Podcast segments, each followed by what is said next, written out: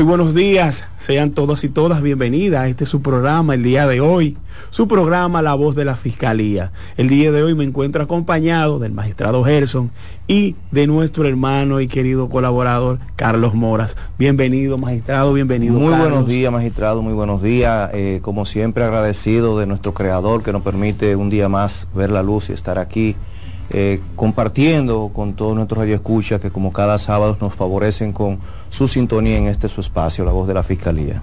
Muy buenos días, magistrado Gerson, buenos días, magistrado Rafael, muy buenos días a, nuestro, a nuestros radioescuchas que como cada sábado se dan cita con este programa La voz de la Fiscalía, un programa que como ya se está volviendo costumbre decir, presta los oídos para escuchar la las inquietudes y ofrece su voz para satisfacer con la respuesta. Eso es así, Carlos. El día de hoy tenemos un contenido muy especial.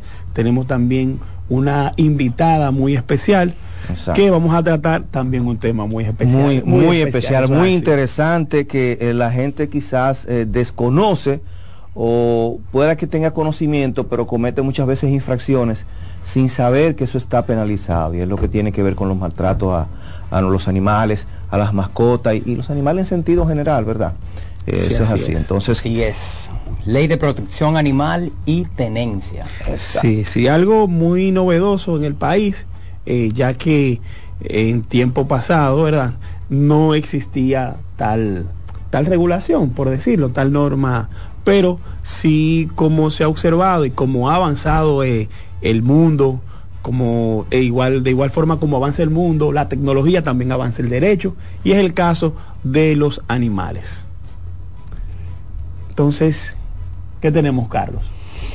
Recordarles a nuestros queridos radioescuchas que pueden comunicarse con nosotros a los teléfonos 809-683-8790, igualmente al 809-683-8791 y desde el interior y celulares sin cargo al 809-200-7777. Así es, y recordarles también que el centro de contacto Línea Vida al 809-212-02. Únete y denuncia la violencia de género a nivel nacional.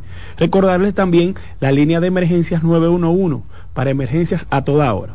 Allí contamos con fiscales especializados en menores de edad que les colaborarán todas las noches con los casos relacionados a los menores. El centro de atención a sobrevivientes de violencia, todos los servicios allí son gratuitos. Este está ubicado en la calle Hostos número 350 y con el número de teléfono 809-221-7782. También el centro conductual para, para intervención de hombres, ubicado este en la calle Yolanda Guzmán del sector María Auxiliadora. Allí con el número de teléfono 809-221-9980 y recordarles sintonizar el Ministerio Público TV por el canal de YouTube de la Procuraduría General. El día de hoy, Carlos, magistrado Gerson, tenemos noticias. ¿Cuáles son esas noticias, Carlos? Claro que sí, tenemos que en la provincia de Puerto Plata, la Fiscalía de esta demarcación logró una sentencia condenatoria de 11 años de prisión contra Pablo Rancel Cabrera Matías, quien abusó sexualmente de una adolescente de 13 años de edad. El fiscal Marcos Wilkins Díaz, Wilkins Díaz demostró ante el tribunal colegiado, integrado por las juezas Yacaira Veras, José, José Juan Jiménez y Héctor Francisco Martínez, que el condenado violentó el artículo 331 del Código Penal Dominicano, modificado por la Ley 2497, los cuales tipifican y sancionan la violencia sexual, además del artículo 396, literales B y C, en los cuales se tipifica el abuso psicológico y abuso sexual en contra de un menor de edad. La acusación detalla el secuestro, agresiones físicas y abuso psicológico perpetrados por el hoy condenado. Así es. Entonces, en otro orden, el Ministerio Público obtiene 18 meses de prisión preventiva para imputados de Operación Nido. Esto es que la Oficina Judicial de Atención Permanente del, Distrito Nacional acogió el pedimento del Ministerio Público e impuso 18 meses de prisión preventiva como medida de coerción en contra de Emmanuel Rivera Ledesma, principal imputado en la Operación Nido, y declaró la complejidad del caso.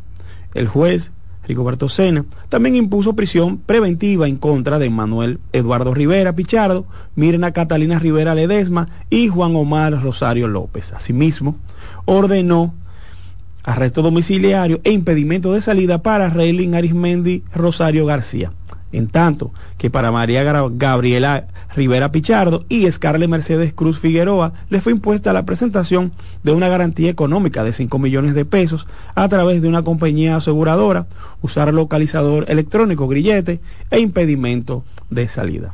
Los procuradores fiscales Uriel y Jaques Magali Sánchez y Andrés Menas representaron al Ministerio Público. A la salida del tribunal, la magistrada Jaques declaró a los medios de comunicación que se le impuso la prisión preventiva a todas las personas que el juez consideró que eran empleados de primer orden en las maniobras fraudulentas de la estafa.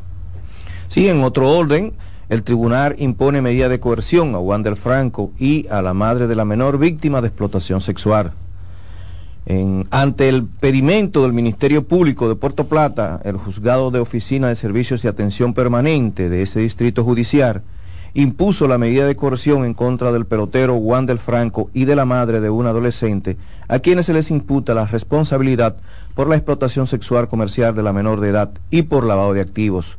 El juez Romaldi Marcelino Enríquez impuso a Franco como medida de coerción el pago de dos millones de pesos en efectivo y la presentación periódica y a la madre de la menor, de quien se omite el nombre para cuidar los derechos del adolescente, le fue impuesto el arresto domiciliario e impedimento de salida del país.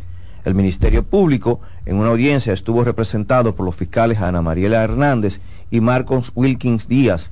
Imputa de manera provisional a Franco la violación a las disposiciones contenidas en los artículos 396 literal C, 25, 409 y 410, el principio quinto de la ley 136-03 del Código para el Sistema de Protección de los Derechos Fundamentales de Niños, Niñas y Adolescentes, así como los artículos 265 y 266 del Código Penal Dominicano. En cuanto a la madre de la menor, el órgano persecutor le imputa la violación de los artículos 25, 409, 410 principio quinto de la ley 136 sobre, el Código para el Sistema de Protección de los Derechos Fundamentales de los Niños, Niñas y Adolescentes, además del 265 y 266 del Código Penal Dominicano y de la ley 155-17 sobre el lavado de activos y financiamiento del terrorismo. La investigación, que aún está en curso, la encabeza la fiscal de Puerto Plata, representada por su titular, Kelmin Duncan, con el apoyo de la directora nacional de Niños, Niñas y Adolescentes y familia del Ministerio Público, Olga Dinaya Verías. Luisa Marmolejo, coordinadora de la Unidad de Violencia de Género Intrafamiliar y Delitos Sexuales, Ramona Nova Cabrera, titular de la Procuraduría Especializada Antilavado de Activos y Financiamiento del Terrorismo, así como también los miembros del órgano persecutor, Michael Núñez, Dilcia Taveras, Luis Martínez y Claudio Alberto Cordero Jiménez. Es lamentable este hecho, muy, muy, lamentable. Muy lamentable. Así mismo es. Bueno, señores, no se mueva nadie. En breve regresaremos con nuestro plato fuerte.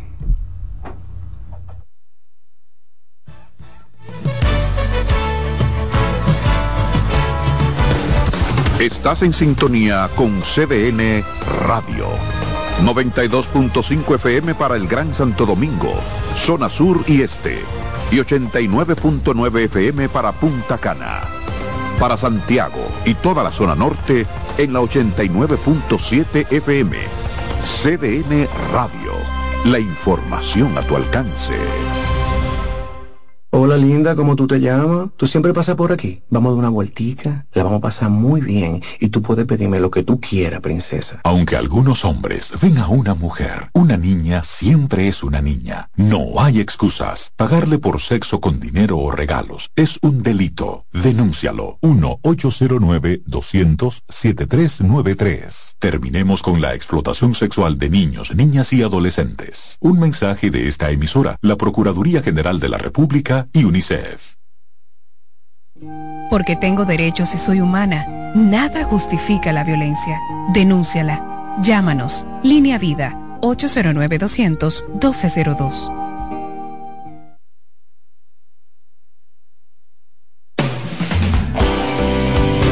La violencia comienza con un pensamiento. El pensamiento que nos hace creer que merecemos un trato especial de las mujeres el mismo que muchas veces les negamos en cuanto a afecto, cariño, atenciones y sobre todo equidad. El principio de ofrecer aquello que deseamos recibir es el punto de partida para construir relaciones saludables con las mujeres. Hombre dominicano, respeta el derecho de la mujer a vivir libre de violencia. Tu masculinidad es un gran poder para construir el buen trato. Mano a mano por una masculinidad sin violencia. Un mensaje del Centro de Intervención Conductual para Hombres de la Fiscalía del Distrito. ¿Sabías que tus hijos e hijas tienen derecho a una educación sexual integral, científica y oportuna? Tus derechos sexuales y derechos reproductivos son derechos humanos. Conoce, actúa y exige.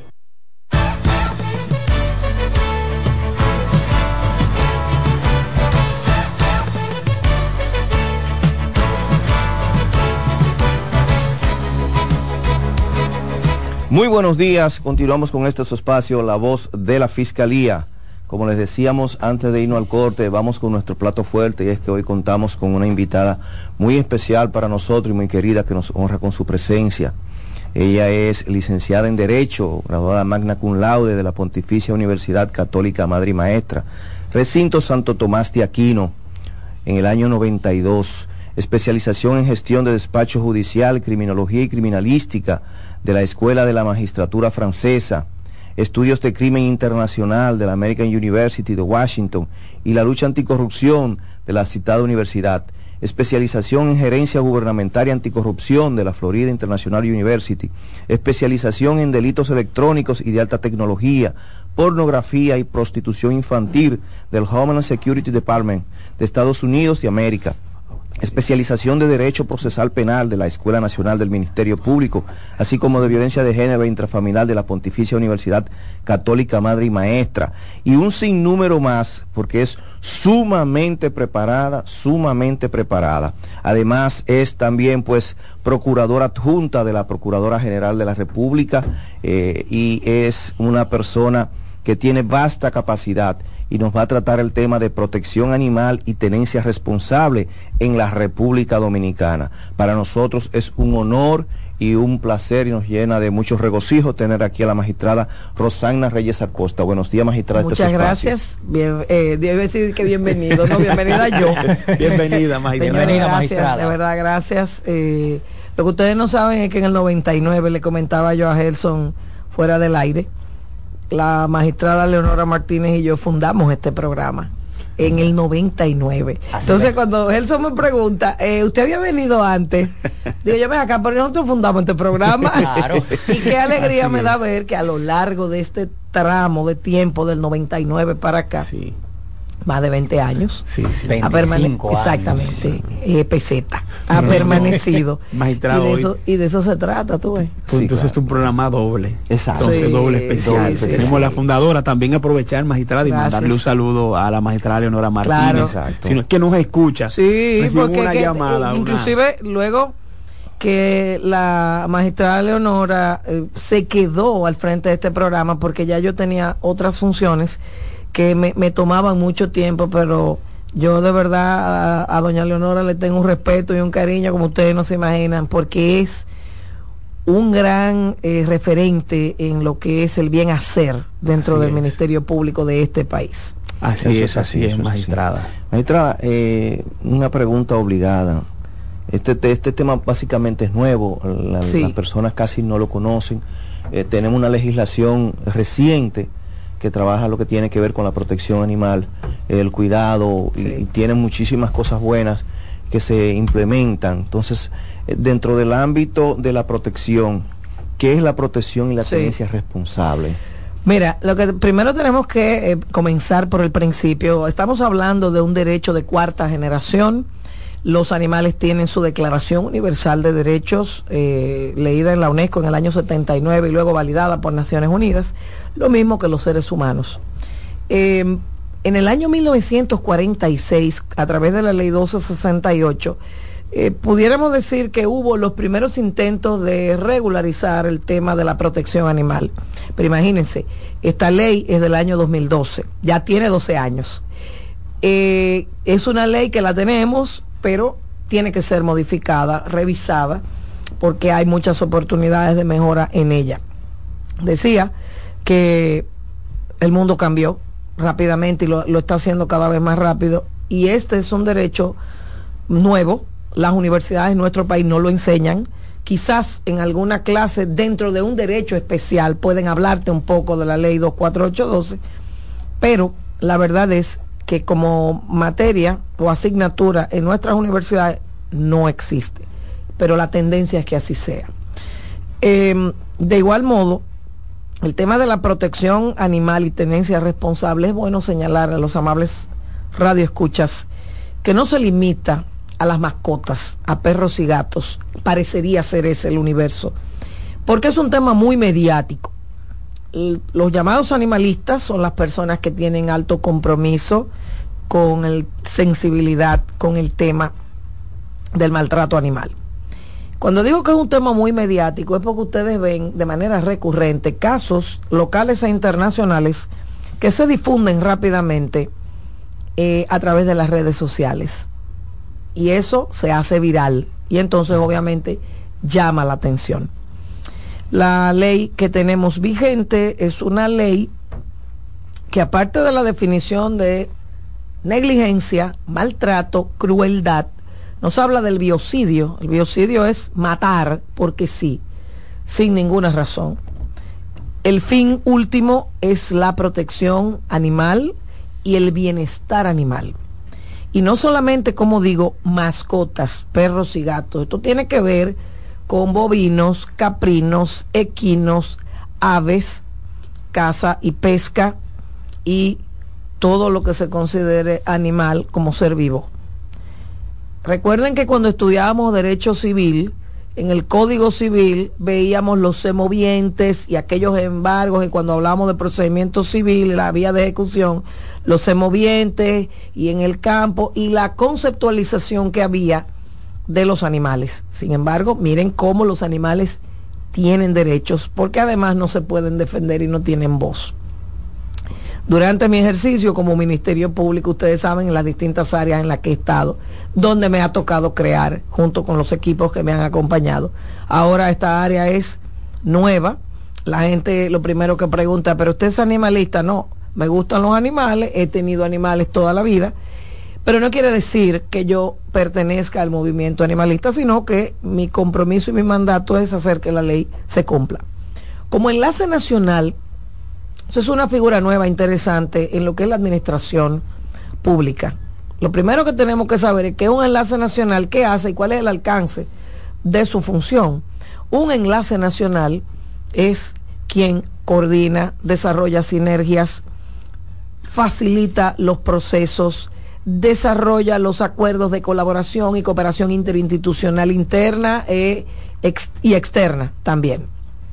Digo esto porque la gente quiere respuestas fáciles para un problema muy complejo y complicado como la lucha contra el crimen en sus diferentes manifestaciones. Llámese violencia doméstica, niños, niñas y adolescentes, corrupción administrativa y ahora derecho de los animales. Digo esto porque la gente quiere el problema resuelto y la solución desde la Fiscalía, desde el Ministerio Público, olvidándose que es un tema sistémico, estructural, que involucra la participación de diversos actores.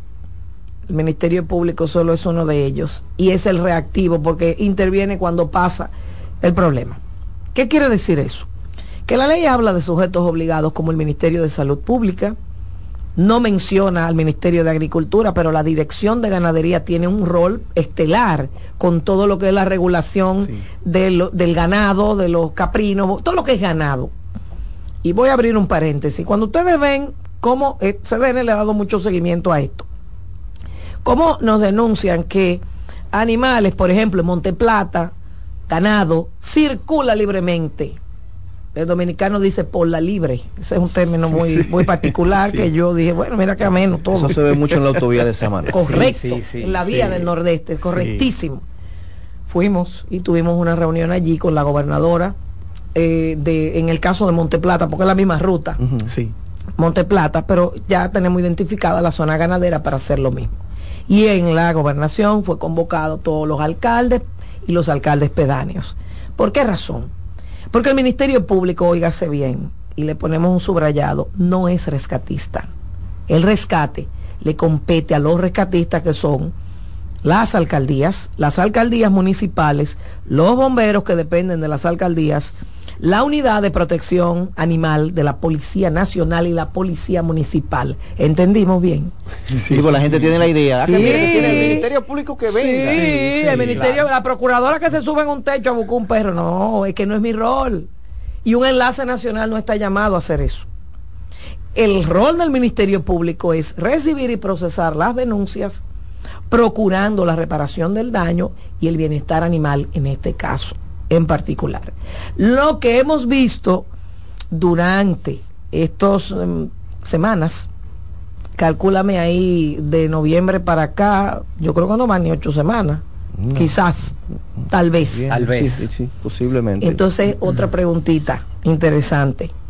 Creemos que una situación que data de 12 años acá, 12 años tiene la ley, la vamos a solucionar en ocho semanas, un actor negativo.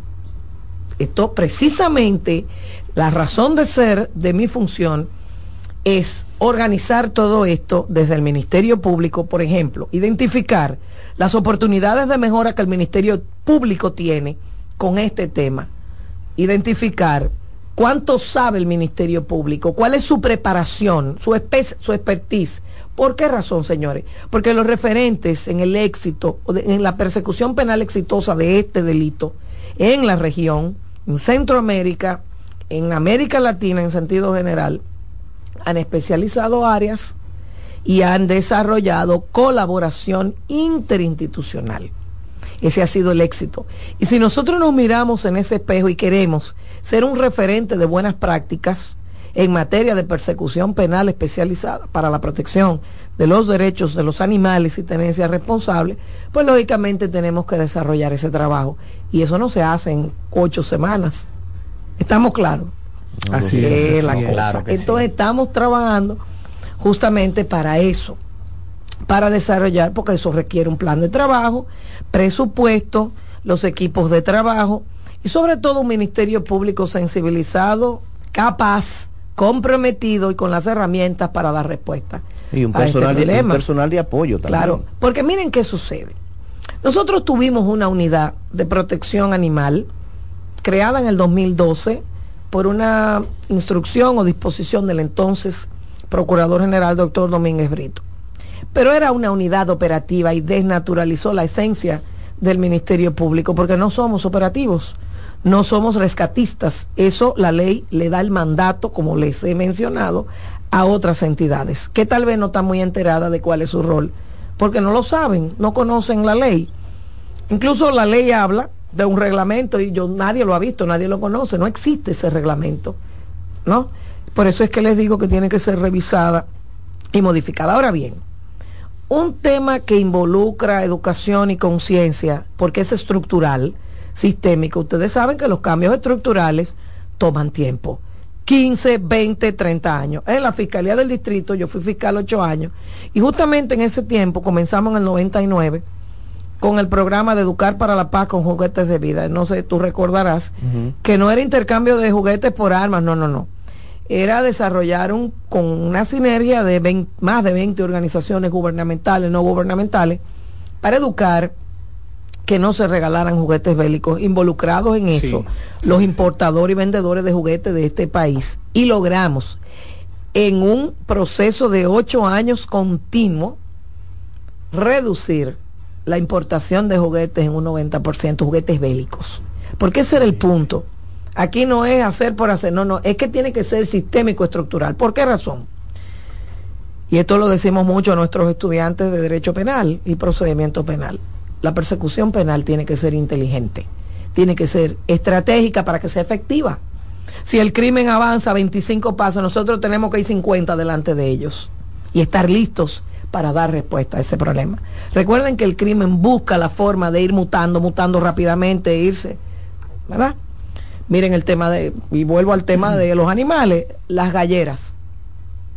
Hay galleras que son legales y Hacienda tiene que ver con la fiscalización porque esto mueve mucho dinero. Un gallo de Lidia cuesta un millón de pesos, señores, fácilmente. Magistrada, pero eso no riñe con la ley de protección. Hay una contradicción porque precisamente cuando la ley habla de lo que es el maltrato animal, que tú asusar un animal para que agreda a otro, y te dice la ley, oigan qué contradicción, qué gazapo, excepto las peleas de gallos.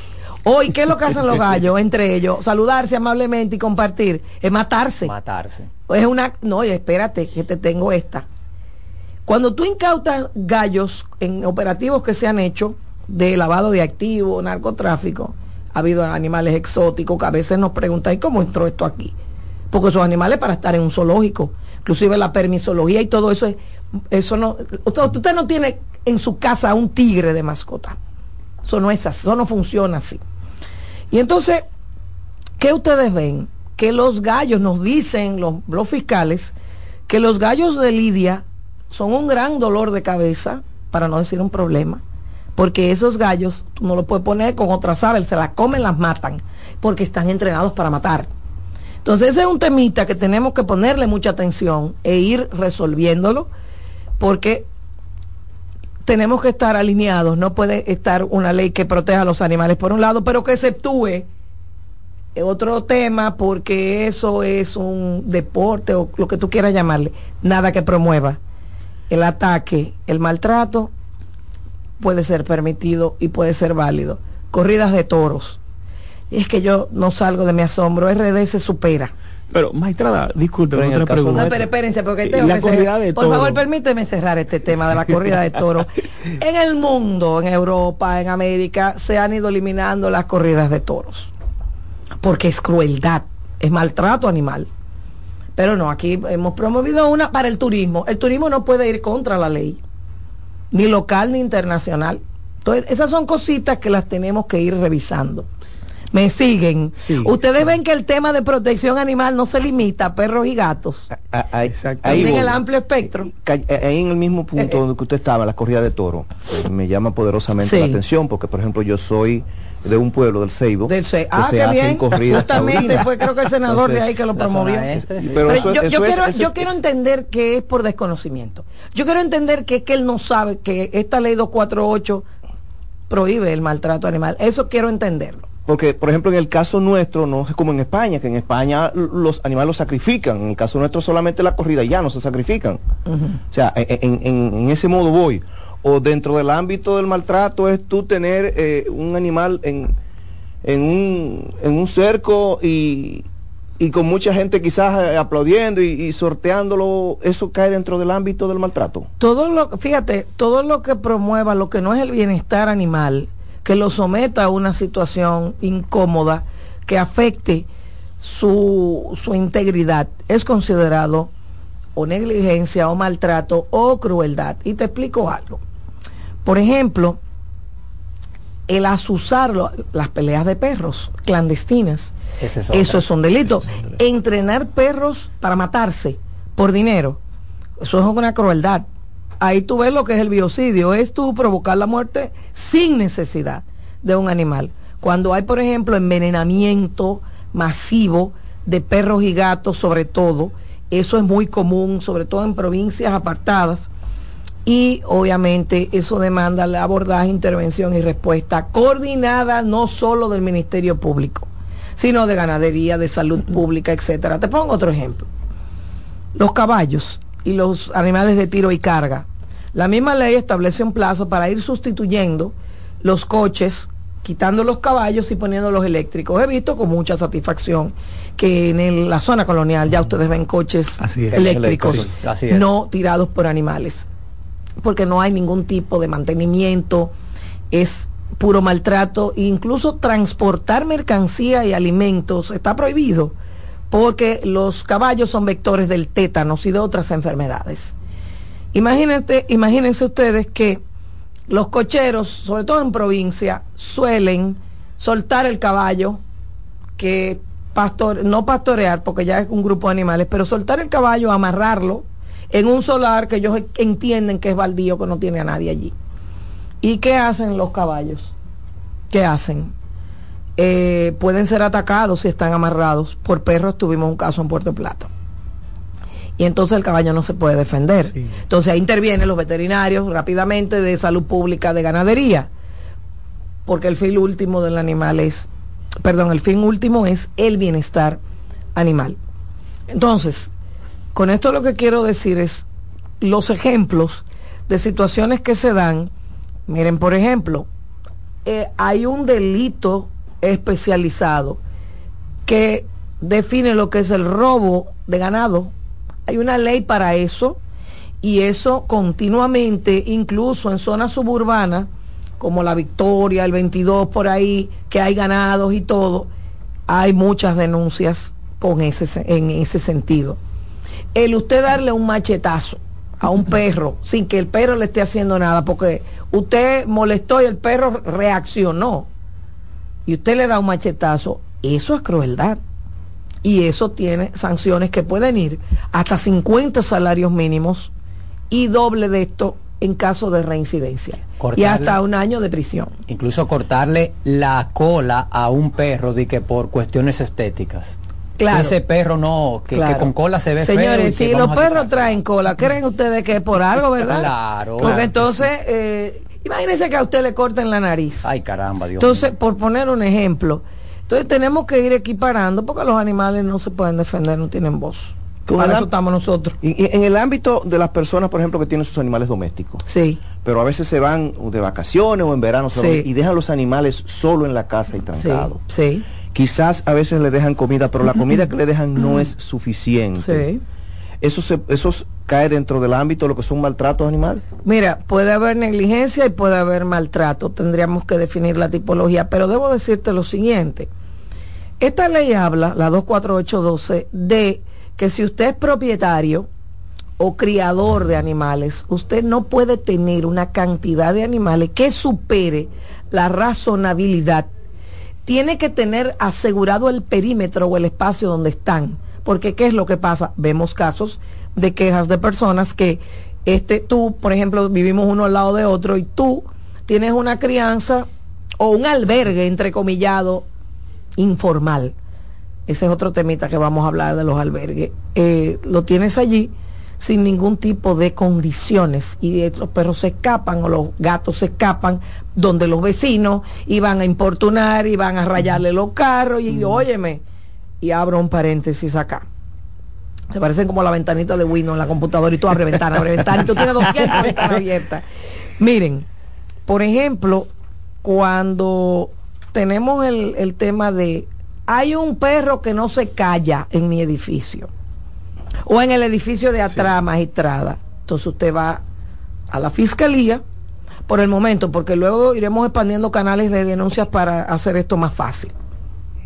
Pero no podemos superar, o sea, si la demanda supera nuestra capacidad de respuesta, tenemos que ir resolviendo esto para dar la respuesta correcta. Ese perro no me hay una vecina que tiene unos gallos y no me dejan dormir. Estamos hablando de contaminación sónica, de ruido. Entonces ya esto es una situación que la ve la fiscalía o que la ve la Casa de Justicia Comunitaria en primer en comunidades de fiscalía. Eso es bueno que ustedes lo difundan siempre. Como la Ciénega hay una Casa de Justicia Comunitaria y una unidad de fiscalía de ustedes ahí dentro. En Santiago también. ¿Qué ocurre con esto? Una cosa es el ruido que el animal produce. Ahí interviene el fiscal como componedor para determinar cuál es el origen del problema y sin el curso de la investigación se identifica que los animales ladran o hacen ruido por una condición de una violación a la ley que maltrato, negligencia o crueldad, entonces ya es otro tema que involucra el sometimiento a la acción de la justicia. Pero por ejemplo, si la persona es propietaria y tiene los gallos ahí que no es el lugar para tenerlos, uno verifica toda la validez de eso y, las condiciones de los animales, usted tiene que mover esos gallos de ahí. ¿Me entiende? Eso es un tema. Y otro tema es que continuamente se ve que maltratan al perro, que maltratan al gato, ya esa es otra cosa. Entonces, el cuidador, el propietario, el tenedor, por eso habla la ley de tenencia responsable. Si usted no tiene capacidad ni le gustan los animales, no lo tenga se lo da a una persona que pueda tenerlo en condiciones correctas. Si usted, bien intencionadamente, se dedica a recoger todos los gatos porque le da una gran pena verlos allí, desprotegidos, pero usted no tiene condiciones ni para vacunarlos, ni para alimentarlos. Lo que usted tiene es un depósito y está violando la ley. Entonces usted tiene que entrar en contacto con los grupos de animalistas organizados, serios, que tienen las condiciones para esto. Esta ley habla mucho de un trabajo en conjunto. Te dice que salud pública y las alcaldías tienen que poner los albergues, que son las casas donde deben estar ellos debidamente protegidos y cuidados.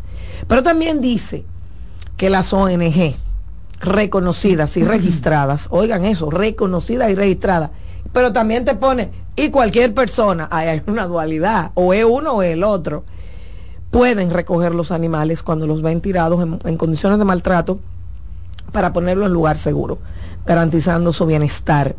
Ahora yo te digo, si no tienes condiciones para hacer eso, si tú no tienes el equipamiento para mover un caballo herido, no lo hagas. Contacta a las autoridades para que puedan resolver el problema. Así es. Como han hecho personas que nos han contactado, nos han contactado para resolver este problema.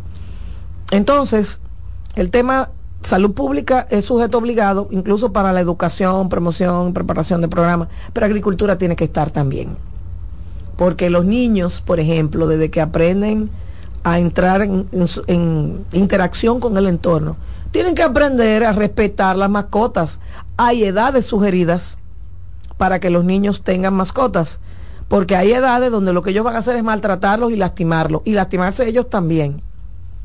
Entonces, hay que educar a la población en conjunto, sector público y privado, de cómo tener una tenencia, valga la redundancia, responsable. Porque la gente tiene los animales, pero no sabe que la ley dice que usted no puede tener más de tres, porque eso es lo que usted puede tener en buenas condiciones. Y usted es responsable de que ese animal no se salga y haga un desastre. Los perros que caminan, la gente que camina, que le gusta caminar por el mirador, para poner algún caso, o los parques que tenemos para ejercitarse. La ley obliga que usted debe andar desde el Código Civil, tú recuerdas, con bozal puesto por seguridad del que lo lleva y del que está en el entorno. porque, señores, a cada rato usted ve un perro pitbull que se suelta y agrede a una persona u otro animal. ¿Quién usted cree que va a pagar los daños? ¿Es el dueño del perro pitbull que se soltó? Es el sujeto obligado por la ley.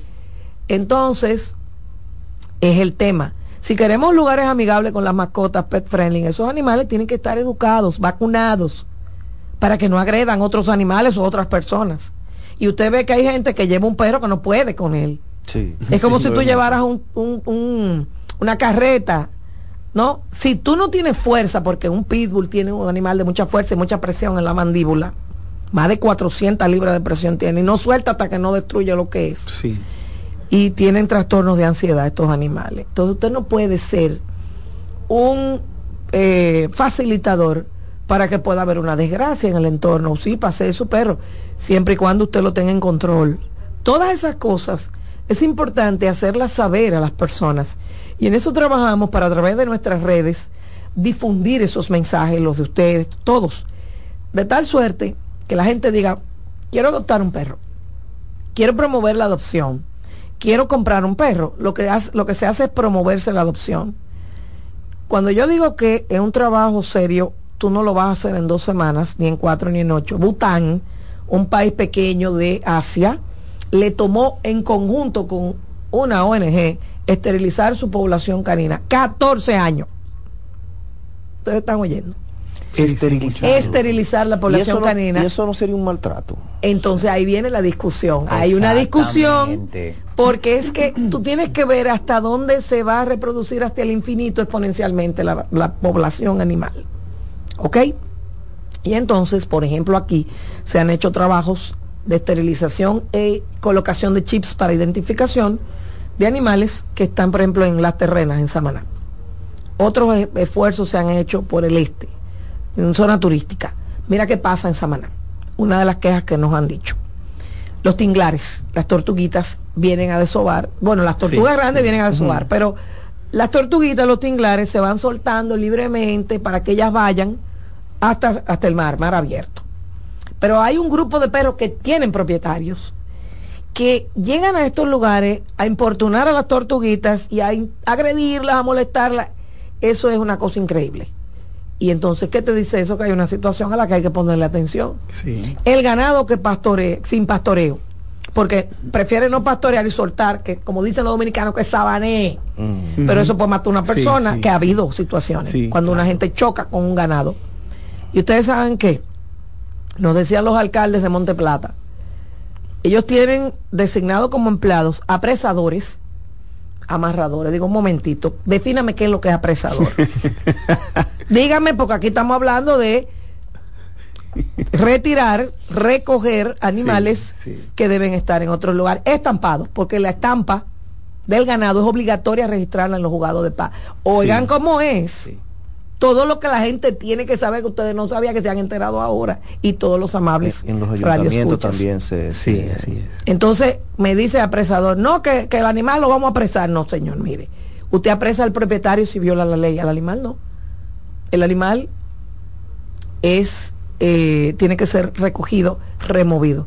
Y eh, dice otro alcalde, bueno, pues tenemos que convocar al Consejo de Regidores para hacer los cambios. Oigan cómo, cómo se van dando estos cambios, que por años la cultura eso es como lo nombra, como le dice, pero tenemos que ir sometiéndonos al imperio de la ley. Así es. Nuestra autoridad se hace creíble y válida cuando nos sometemos al imperio de la ley. No podemos salirnos de ahí. Magistrada, usted ahorita mencionó que las peleas de gallo, por ejemplo, es una excepción. dentro de la ley. Dentro de la ley. Dentro de la ley existen otras excepciones, porque la pregunta viene, es prácticamente una pregunta obligada. Y es que cuando se toma el tema, cuando se toca el tema de los mataderos. Ay, sí, qué bueno, que, bueno que tú tocas ese tema. Entonces, Importantísimo. La, mayoría de personas, pues, no tienen una comprensión exacta de tenemos una ley, pero entonces tenemos mataderos. Qué buen punto este que tú has tocado, porque que son muchas cosas. Ya yo tuve, sostuve una reunión con, la, con el director general de ganadería, con el vicepresidente del colegio veterinario. Quiero que sepan que así que como hay un colegio médico dominicano, hay un colegio que agrupa a los veterinarios. Ellos me comentaban de un gran problema que hay con el intrusismo, que son personas que no son veterinarias y están haciendo diabluras, poniendo vacunas y haciendo mucho disparate. Eso hay que trabajar con eso para ir corrigiendo esos entuertos. Pero además, precisamente hablábamos de las competencias y la autoridad que la ley confiere a las alcaldías y a las alcaldías pedáneas, los alcaldes pedáneos, con el tema de los mataderos. Los mataderos dependen de las alcaldías, repito, y de los alcaldes pedáneos. Y entonces, la ley establece cómo debe ser el traslado del animal y cómo debe ser su traslado y llegada al matadero. Y cómo debe ser el procedimiento para el sacrificio, que el animal no sufra ni se entere siquiera que va a ser sacrificado. Y abro un paréntesis. Por la alta sensibilidad de los animales y las plantas, se han hecho estudios colocando sensores, por ejemplo, árboles de roble, secoya, árboles grandes. ¿Cómo reacciona el árbol? Porque aparentemente es un elemento inerte, pero es un ser vivo. ¿Cómo reacciona el árbol cuando ve que el hacha se aproxima a cortarle o a la sierra? inmediatamente se disparan en el sensor eh, todo lo que son las ondas que va eh, para que ustedes vean. Imagínense un animal. Y cuando el animal no se sacrifica cumpliendo los estándares y procedimientos correspondientes, la carne que usted se va a comer, de cualquier índole, res, cerdo, aves, entonces, ¿qué va a pasar? Que es una carne contaminada por toda la adrenalina que segrega el animal que es sometido a ese proceso de sacrificio. Inclusive la ley considera como una como maltrato, crueldad, el usted sacrificar animales, el poner el pollo vivo, meterlo en el agua caliente, no. O sea, cosas con las que nosotros crecimos, que eran normales, que ni nos enterábamos, son consideradas crueldad o maltrato. Entonces el tema de los mataderos es un tema muy importante donde interviene salud pública, donde interviene ganadería, agricultura. ¿Por qué? Porque me explican los ganaderos que cuando, por ejemplo, el animal se le, perdón, se, es cerrado el matadero porque no tiene condiciones, salud pública lo cierra, vuelven a abrirlo sin condiciones a espaldas de salud pública. Entonces ya, lógicamente, al enterarnos, pues inmediatamente procedemos como dice la ley, para la clausura definitiva y el sometimiento a la acción de la justicia con las multas, sobre todo las multas. Fíjense que a la gente le duele el bolsillo. Cuando usted a los delincuentes le atacan el bolsillo, porque el tema de lavado de activos y ahora viene esta cuestión de extinción de dominio, cuando usted ataca al bolsillo, es otro tema. Porque la gente lo que ve, ah, no, eso yo lo consigo, no, espérate. Es que nos vamos a convertir en tu peor pesadilla ¿Tú sabes lo que son 50 salarios mínimos del sector público? Es un dinero cómodo. Y usted va a tener que buscarlo prestado si no lo tiene. O sea que es para que de manera informativa entendamos el problema que es, señores, cuando una carne que usted se va a comer no cumplió desde el sacrificio, el traslado, todo, con los requerimientos. yo te lo digo porque es muy común en esas parajes, comarcas, eh, distritos municipales como ustedes ven como venden la carne y carnicerías informales, todo eso hay que ponerlo en orden, pero eso no es competencia del Ministerio Público, cada actor y sujeto obligado tiene que cumplir con la parte que le toca. Magistrada, se nos está casi agotando el tiempo y no quiero... Señores, tú estás, de verdad, pero tú se has ido rápido. Sí, sí, sí, no, pero mira, este yo tema. vuelvo porque hay que, hay que hacer mira, así, tenemos, tenemos que hacer otro. continuamente los estaré visitando para ir informando a la gente y dando a conocer Este espacio es suyo. totalmente la, bueno, tú sabes. pero, pero no, no, y entonces que la gente tenga la oportunidad, lo vamos a ir dando a conocer también cuáles son los canales por los cuales ir poniéndose en contacto con el Ministerio Público, como ustedes informan. Tenemos tantas fiscalías barriales, ya yo tuve reunión con la fiscal titular Rosalba Ramos, y entonces mirando los enlaces de cada provincia, quiénes son, dónde van a estar operando y todas esas cosas. Precisamente con esa parte quiero tratar, los enlaces. Eh, usted cuando inició, también dijo, eh, es- somos el enlace para lo que tiene que ver con el cumplimiento de la ley. Ahora, en el ámbito de lo que son las denuncias, eh, ustedes la canalizan, ustedes la reciben o dónde las personas pueden dirigirse en caso de poner una denuncia Claro. por maltrato y Claro, demás. claro, precisamente es lo que te decía. Los enlaces son a nivel nacional los fiscales que están designados por los titulares para procesar, recibir las denuncias. En principio, la idea es que lo haga la fiscalía completa, pero hay fiscalías, nos hemos encontrado que tienen los fiscales de turno, otras tienen los enlaces designados, como Santiago, Puerto Plata, eh, Monte Plata, etcétera. Pero la idea es que haya un punto focal. Pero la gente que tenga un problema con un animal, porque una de las quejas de los animalistas era que no le recibían las denuncias y todo eso, tiene la libertad de ir a la fiscalía y poner la denuncia. Porque, por ejemplo, cuando es algo que sale en un video y tú lo vas a hacer valer en un tribunal, tú sabes que hay todo un procedimiento para confirmar o descartar la validez y la certidumbre de, De ese ese video, video. Porque muchas veces son cosas que no son de este país o están desactualizadas. Sí. ¿no? Pero la persona que tenga un problema de maltrato animal, que tenga conocimiento, pues lo informa al Ministerio Público, a la Fiscalía de su localidad, al El- Ministerio Público de su localidad, e igual daremos a conocer por cuáles canales digitales podrán hacerlo también. Igual, todo llega a mi despacho y de ahí se designan los equipos para el seguimiento. Sí, gracias, magistrada. Entonces, eh, en síntesis, si cualquier persona puede acercarse a la Fiscalía. Comunitaria en el Distrito Nacional Totalmente, ¿verdad? claro. y puede establecer esa denuncia. Claro. Magistrada, quería hacer una pregunta. Y a las casas de justicia comunitaria. Hay que promover eso, ¿eh? Sí, Casa de Justicia Comunitaria y Fiscalías Comunitarias y también la Fiscalía del Distrito De la Fiscalía Nacional. Porque hemos tenido casos que van escalando y tienen necesariamente que, por el tipo de caso, conocerlo la Fiscalía del Distrito. así es. Magistrada. Y distinguir, perdóname que te interrumpa, distinguir. Una cosa es el ruido del animal que a mí me molesta. Eso es Fiscalía Comunitaria o Fiscalía.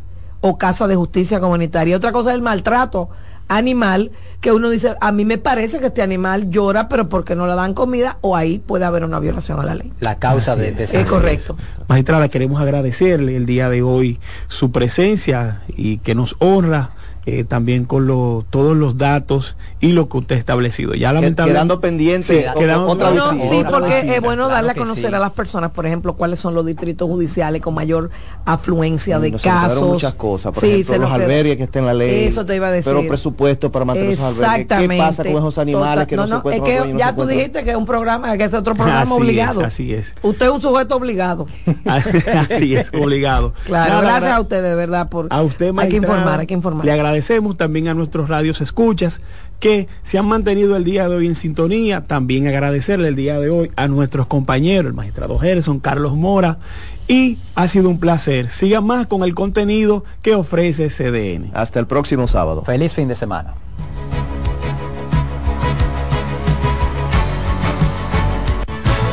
Por CDN 92.5 hemos presentado La Voz de la Fiscalía, un dinámico espacio de interacción permanente entre la Fiscalía del Distrito Nacional y la ciudadanía.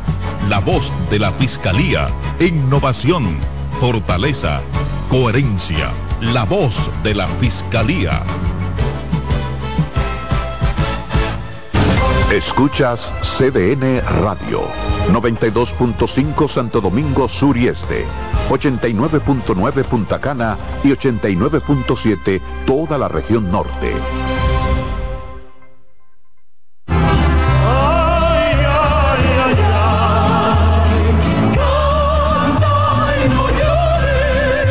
La vida pasa cantando. Canta, si aliviar quieres tu dolor. Cada domingo le invitamos a escuchar La vida pasa cantando, un programa de Logomarca y CDN Radio. Para cantar canciones como esta. La vida pasa cantando por esta emisora los domingos a partir de las 10 de la mañana. Con Lorenzo Gómez Marín. Cantando me iré, silbando me iré, cantando lejos me consolaré. Lotoloteca tiene dos nuevos ganadores y esta vez reciben cada uno 24 millones 353 mil 388 pesos. Estos ganadores del Lotoloteca hicieron sus jugadas el lunes 26 de junio en el ensanche Ercilia Pepín, municipio San Francisco de Macorís y en Atodamas, provincia San Cristóbal. Lotoloteca, el juego cambió a tu favor. Agenda Climática Radio. Con Jim Suriel y Miguel Campuzano. Junto a Jimmy Hensen, Nelly Cuello y Manuel Grullón. Analizan la actividad climática y los más recientes fenómenos meteorológicos ocurridos en República Dominicana y el mundo. Agenda Climática Radio. Los juegos de la NBA están en CDN Deportes, la 78 octava temporada regular de la NBA, que se extiende hasta abril del 2024, así como los playoffs, que comienzan el 20 de abril. Los puedes encontrar en CDN Deportes, la casa de la NBA. Los tiempos cambian y así nuestro país ha cambiado hacia una movilidad sostenible utilizando autos eléctricos donde de la mano de Charles Sánchez en el programa Cero Emisión Radio estaremos compartiendo todas las informaciones interesantes con un nutrido grupo de actores del sector. Cero Emisión Radio. No se lo pierda cada sábado de 3 a 4 de la tarde por esta CBN Radio. La información a tu alcance. En la vida hay amores que nunca. Todas las voces que cantan al amor. Yo la quería más que a mi vida. Todo el romance musical del mundo. Todas las canciones que celebran los más dulces recuerdos. Eso es Colombo en Bolero. Domingo, de 2 a 3 de la tarde por esta emisora. En CDN Radio, la hora 11 de la mañana.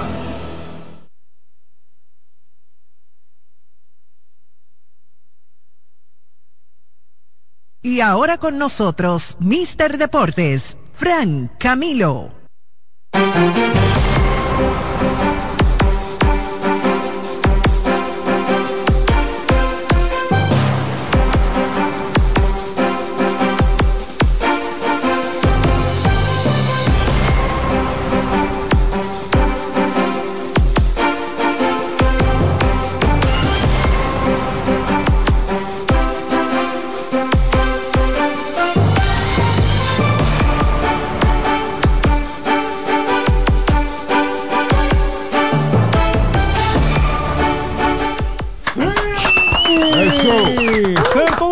Bienvenidos una vez más a Mister Deportes. Como cada semana un equipo de profesionales trabajando para usted y gracias, gracias, gracias, gracias, gracias, gracias, gracias. Primero a Dios, antes que cada cosa y luego cada uno de ustedes que hacen posible que este programa esté en el aire. Alexis, no me escucho bien, no sé si serán mis audífonos, Alexis Rojas en los controles y Kianci Montero en la televisión, sí, porque ya estas emisoras son canales de televisión. Sube un poco más, un poco más, Alexis, dame, dame vida ahí, dame vida. Eh, ¿Por qué son canales de televisión? Sencillo, usted puede entrar ahora mismo al streaming a cdnradio.com.do y nos va a ver, porque ahí tenemos cámaras establecidas.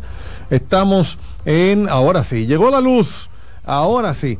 Estamos en vivo en CDN Radio, saludando a nuestro querido amigo Domingo Almanzar Punga. No bien inicia el programa y Domingo Almanzar Punga ya está reportando sintonía. Tiene una actividad muy bella hoy allá en, eh, en Santo Domingo Oeste. Hoy están haciendo un reconocimiento a Pablo Reyes y a Samuel Reyes, además de Euclides Joaquín en el play de Caballona. Eso es precioso lo que está haciendo Domingo Almanzar Punga por allá. Bueno, vamos de inmediato a saludar a nuestros compañeros. Tenemos por aquí a el señor Miguel Rivera, el Contralor. Miguelito y Minnesota puso a Portland a pagar los platos rotos. Cuéntame. El equipo de Minnesota dijo, no está bien eh, perder así. No, alguien tiene que pagar por esto. Demostraron ser el mejor equipo en el oeste y eh, después de venir, venir, de perder frente a Boston en el juego anterior, ayer le, le dieron ma de mala manera a el equipo de Portland eh, su merecido, jugando en su casa, llegaron a tener 36 puntos de ventaja y los visitantes nunca estuvieron al frente. En mi barrio le dicen piedra para los más chiquitos. ¿Y qué fue? Ah, es verdad, es ¿Cómo, decir, ¿Cómo sé? No, mira, eh, contra el equipo de Boston era, somos parejos, ven, pam, pam, pam, ok, me diste. Entonces viene uno más chiquito a, a hacerte bulla y tú dices, eh, ay, el peor momento para hacerme bulla es este.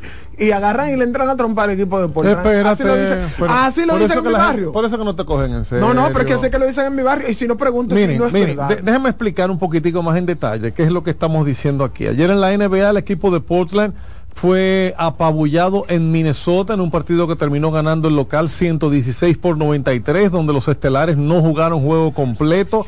Bueno, Rudy Gobert fue el más destacado y Miguel Rivera, como siempre, mete ahí eh, su música, su porque es que yo no entiendo la veteranía de Miguel Rivera, él no le pone en vibración eh, el... déjame hablar, tranquilo. Volviendo al tema, Mira, José González está en sintonía. Gracias, José González. Eh, está esperando que le respondamos unas preguntas. Se las voy a decir en breve. Eh, volviendo al tema de Minnesota, que es la portada portada, porque ustedes saben que estamos en el medio de la NBA, el medio oficial de la NBA en República Dominicana. Minnesota venía de perder su juego anterior frente al equipo de Boston Celtics. Los dos mejores conjuntos se enfrentaron. El mejor récord de toda la liga y de la conferencia del Este, Boston, terminó ganando al mejor récord del Oeste, que está siendo ya amenazado por Denver Nuggets, por... Bueno, eh, se ha visto incluso en un tema de, de ser el primer lugar por tener menos derrotas que los demás, porque se han empatado incluso en victorias hasta el día de ayer que Minnesota ganó su compromiso y Denver también. Entonces, en el caso de Minnesota, venían de perder frente a Boston Celtics, pero ayer, como dijimos, le sacaron 36 puntos de ventaja al equipo de Portland y los estelares, a excepción de Rudy Gobert, que terminó con cifras dobles en puntos y, rebotes con 24 y 17, pues no se emplearon a fondo, no se emplearon a tiempo completo. Minnesota con esto logra su triunfo 27, le saca uno al Oklahoma City Thunder y aunque esté empatado en victorias con Denver, porque Denver también ganó, tiene dos derrotas menos y por eso ese primer lugar y mejor récord les pertenece Miguel Rivera. Así mismo es, y apenas 28 minutos para el dominicano Carl Towns, que terminó con 23 puntos y 8 rebotes. Eh, prácticamente lo sacaron a la mayoría de- del juego, no tuvieron que esforzarse tanto. Por ejemplo, eh, Anthony Edwards apenas con 9 intentos al aro. Es decir, ayer estuvieron tan efectivos en todos los sentidos de la palabra que no tuvieron que emplearse tan a fondo para llevarse por delante a un equipo de Portland que no está tampoco en su mejor momento que digamos. No, por eso tú decías coger piedra para los más pequeños porque Portland no se espera gran cosa de ellos este año. ¿No es así, Víctor Pérez Girón? Así es, así es. Ese equipo de Portland, eh, eh, ojalá y, eh, pe- perdón, antes de comenzar a echar... Sí, sí, yo, yo entré así, pero pestes. exacto. No, Gracias. No, no, no, ¿cómo pestes? Eh, ¿A, a quién no? No, agradecido primero de estar aquí en CDN, en CDN Radio eh, y ya. Ok. Ok, esa ahora, estuvo ok, buena, ahora esa estuvo buena, ahora muy viene- agradecido. ahora viene la peste, sigue. Eh, sí, Me porque- encantaría. Ok, ahora, Esa estuvo ok, buena, ahora esa estuvo buena, muy viene- agradecido. Ahora viene la peste, sigue. Eh, sí, Me porque- encantaría. Dijo antes de Este- echar peste, es que va a echar pestes. Esa estuvo Ok, buena, ahora esa estuvo buena, muy. Ahora viene la peste, sigue. Eh, sí, me encantaría. Dijo antes de Este- echar peste, es que va a echar pestes. ahorita del fútbol. Sí. El equipo de Portland hubiese sido relegado a una liga menor. en- vamos a hablar un